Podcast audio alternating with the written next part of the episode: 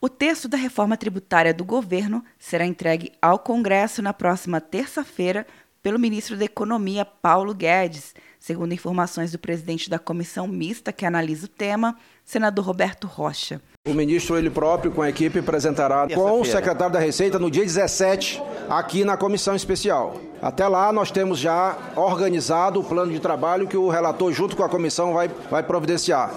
O governo deve propor a unificação do PIS e da COFINS, duas contribuições de caráter social que incidem sobre a mesma base de cálculo, com poucas diferenças. Assim, os 50 parlamentares da comissão devem unificar as sugestões do governo com as propostas da Câmara, a PEC 45, e a do Senado, a PEC 110, elaborando apenas um texto.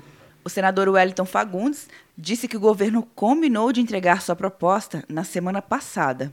Ele acabou postergando essa nossa essa visita, visto que o senador Tavi também gostaria de estar presente também. Esse é um assunto hoje que interessa a todos nós, né, todos os brasileiros, né, principalmente no sentido de simplificar o Brasil. Não é nem só a questão da carga tributária, mas exatamente a burocracia, o volume de impostos que praticamente deixa o empresário em condições de pouca competitividade. De acordo com o plano de trabalho da comissão, o relatório final deve ser apresentado no dia 28 de abril e votado até o dia 5 de maio.